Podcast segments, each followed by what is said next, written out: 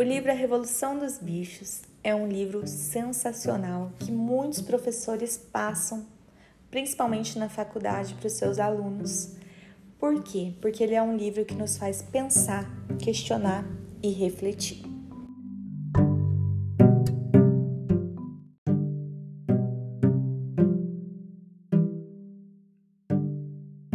Pesquisas referentes a esse livro, a gente pode perceber que a maioria das pessoas associa ele a Stalin, ao comunismo, ao totalitarismo. Então, assim, é um livro que ele traz muitas reflexões. E hoje eu te convido a refletir, mas não sobre essas situações do passado que sim respingam até hoje na nossa sociedade, mas sobre a situação do presente, a situação que o nosso país vive hoje. Bora lá!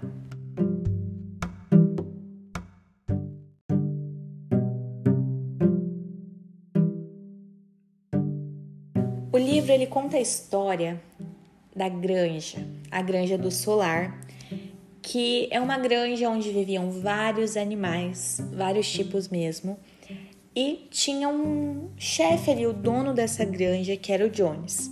Jones era quem cuidava e quem dava ordens aos animais. Jones era um cara que se perdeu na vida e ele era um cara que maltratava desses animais. E no meio disso tinha um porco, um porco mais velho, que ele teve um sonho. E como ele era bem respeitado, todos os animais se reuniram para ouvir esse sonho. E ele conta, né, que ele sonhou com uma revolução. E ele traz questionamentos que até então não existiam para esses bichos. Até quando, né, nós vamos viver assim? Até quando as coisas serão assim? Será que nós não devemos viver melhor? Será que nós não devemos nos unir e buscar algo diferente, né? E esse questionamento ele trouxe uma visão diferente para muitos animais, porque até então eles viviam do jeito que lhes era imposto, né? E não questionavam. E esses animais iniciaram uma atividade secreta, um sistema de pensamento chamado animalismo, né? E nisso, é, esse porco acabou morrendo, mas essas reuniões que esses animais estavam fazendo para essa atividade secreta continuam acontecendo. É, os porcos sempre estavam à frente de tudo, eles eram um pouco, digamos assim, mais inteligentes que os outros. E um belo dia, Jones irritou muito esses animais. Ele deixou esses animais com fome, esses animais decidiram invadir o depósito, e no meio dessa invasão, Jones acordou e maltratou deles. Eles se revoltaram, aquilo foi a gota d'água e eles botaram Jones para correr. Então, a partir daí, sim, a história começa, porque aí acontece a revolução dos bichos. Essa foi a revolução e nessa revolução eles tomam o comando, né? A granja se torna deles e Jones vai embora.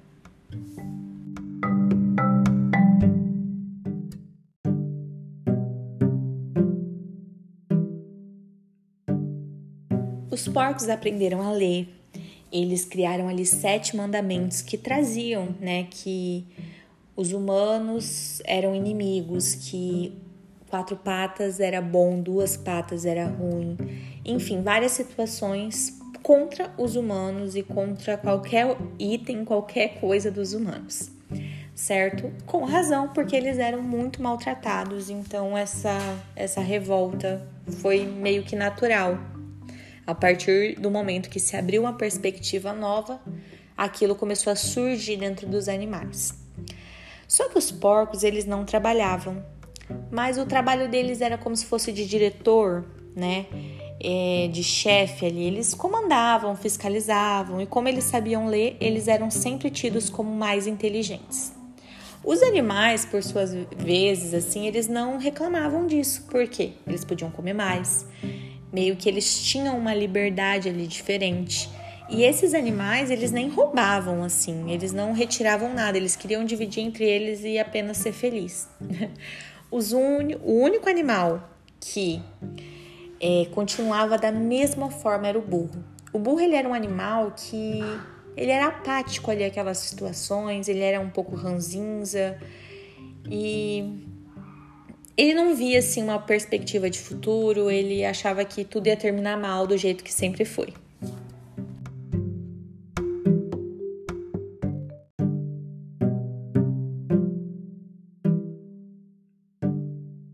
O animalismo era real, a revolução era real, e eles espalhavam essa mensagem com os pombos, né, para que outras granjas ficassem sabendo disso. O Jones, ele até tentou recuperar. No meio dessa história tem alguns conflitos, né? Tem duas vezes ali que os humanos atacam e algumas dessas vezes animais morrem, então não é muito agradável. Mas os porcos, eles sempre trazem uma mensagem de que isso aconteceu em prol da revolução, que foi necessário. E uma mensagem que hoje em dia a gente vê alguns políticos fazendo, né?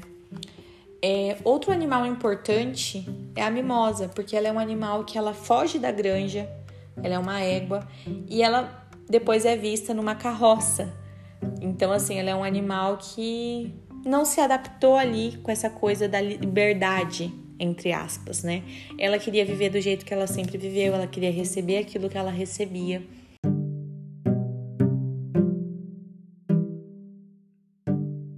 importante a gente destacar esse ponto de que os porcos eles eram à frente dos outros animais no sentido que as decisões vinham deles, certo? Nisso foi formada uma comissão desses porcos na qual eles decidiam as coisas e os outros animais votavam. É, fico me perguntando se fosse assim, né, com as leis, né, se a gente tivesse autonomia para votar nelas. Mas depois eu reflito e vejo nessa história que Muitas vezes eles propunham coisas que beneficiariam só eles. E os animais votaram que sim, eles aprovavam, eles caíam naquele discurso.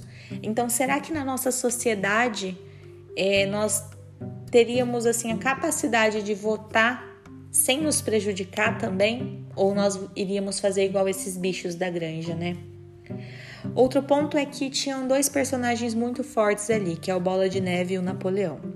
Bola de Neve, para mim, ele é uma versão do Lula, né? Ele é um porco inteligente, ele tem um bom discurso, ele tinha planos enormes para os animais né, terem uma vida melhor, mas ele, Napoleão, sempre discordava. O Bola de Neve ele traz também um pé atrás, porque nem tudo que ele fazia a gente sentia que era por todos, né? E o Napoleão, ele para mim ele é um Bolsonaro, sabe? Ele sempre discorda. Ele ele conseguia alguns apoios ali no intervalo, certo?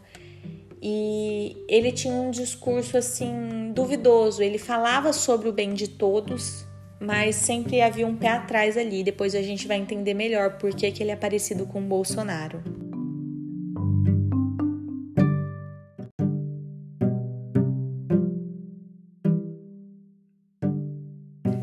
Napoleão, ele cria uns cachorrinhos ali quando são pequenininhos e de repente esses cachorros reaparecem na história como cachorros bem grandes, bem raivosos e eles botam para correr bola de neve.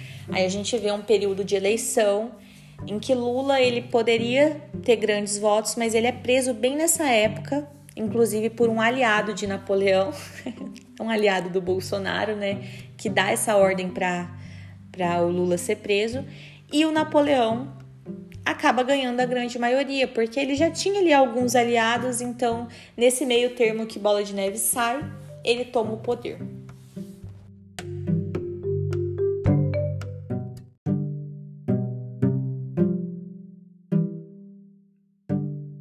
Eu considero esse o ponto mais forte da história, que é o ponto em que o Napoleão, que tinha um discurso muito forte, começa com episódios de hipocrisia. E ele começa a mudar a realidade daqueles animais.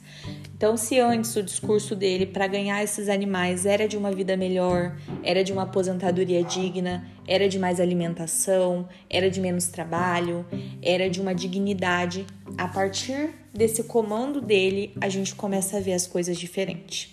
Então, a gente vê um, um porco autoritário, a gente vê um porco que tem uma base militar muito forte e a gente vê um porco que ele quer ter o benefício para ele. Então, assim, aquele discurso político, na verdade, é para ele conseguir tirar mais dinheiro. Aquele discurso político é só para ser aprovado, porque depois que é aprovado, ele muda tudo e faz do jeito dele. Então, acho bem importante a gente ressaltar esse ponto e pensar na nossa política atual, né? Será que quem a gente elegeu realmente pensa na, nas pessoas ou só está se beneficiando? Será que esse Napoleão que está no poder, ele é um Napoleão verdadeiro ou é um Napoleão que trabalha com fake news para é, convencer uma grande maioria de que aquilo será bom, será útil, para depois que conseguir mudar tudo e fazer do jeito que bem quer?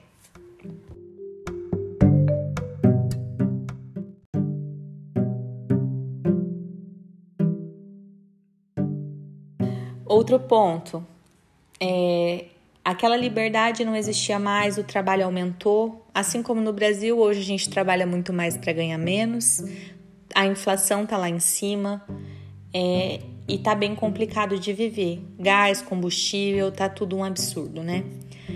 Na Granja dos Bichos, é, o Napoleão ele colocou eles para trabalhar, inclusive domingo à tarde. Era um trabalho voluntário, mas quem não fosse tinha ração pela metade. Então você imagina, né? Um trabalho voluntário bem entre aspas, tá?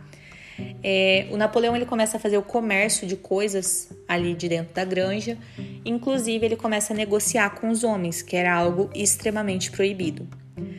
É, esse comércio ele reduz para os animais muita alimentação, porque ele faz comércio com quem não devia, né? Ele faz comércio ali para ter um lucro com pessoas que só pensam nelas. E os bichos começam a ser muito, muito prejudicados nisso.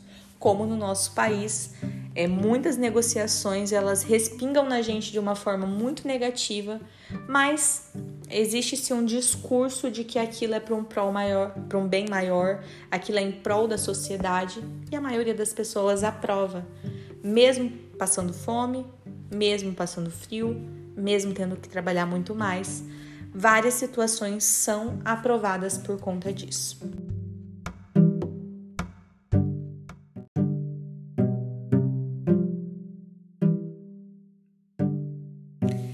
Eu preciso destacar que eles tentaram criar ali um moinho de vento para ter eletricidade e tudo mais.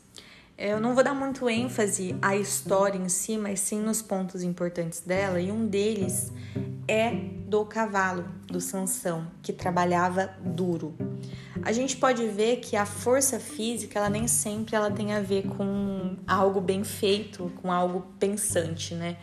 O Sansão, ele era muito bom no que ele fazia, ele era forte, ele era guerreiro, ele era e ele lutava ali por aquilo que ele acreditava com todas as suas forças mas ele é um animal que ele vai morrer depois, né? Ele vai ser levado para o abatedouro. Por quê? Porque ele tá envelhecendo, a força dele tá diminuindo e agora chegou a hora dele aposentar, só que não existe aposentadoria, né? Essa aposentadoria era fake. E a gente precisa muito refletir sobre o quanto a gente tem agido, o quanto a gente tem feito de força, de força, de força, mas o quanto a gente tem parado para pensar? Será que a gente está fazendo algo certo? Será que a gente está lutando para construir algo realmente relevante? Ou a gente apenas está abastecendo e fortalecendo um sistema que quer nos matar todos os dias?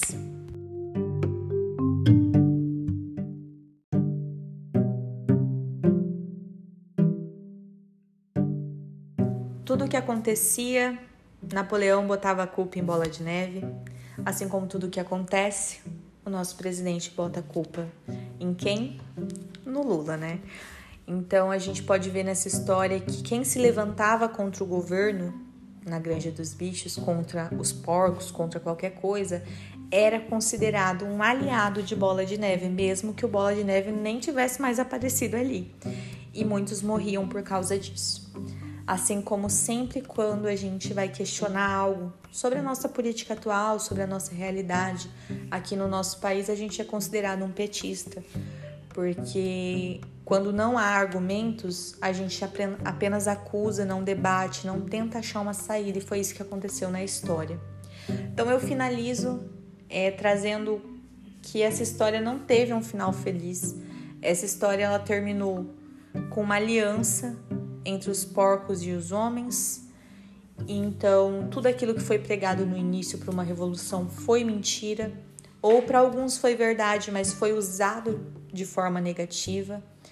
Eu finalizo dizendo que a gente tem que abrir nossos olhos, a gente tem que estudar, abrir nossa mente para as perspectivas, para os novos horizontes. E sim, a gente tem que lutar por uma liberdade, mas a gente tem que analisar se essa liberdade ela existe mesmo, né? Ou se ela é ilusória, porque a gente pode ver nessa história uma aflição. Eu, lendo o livro, me senti aflita.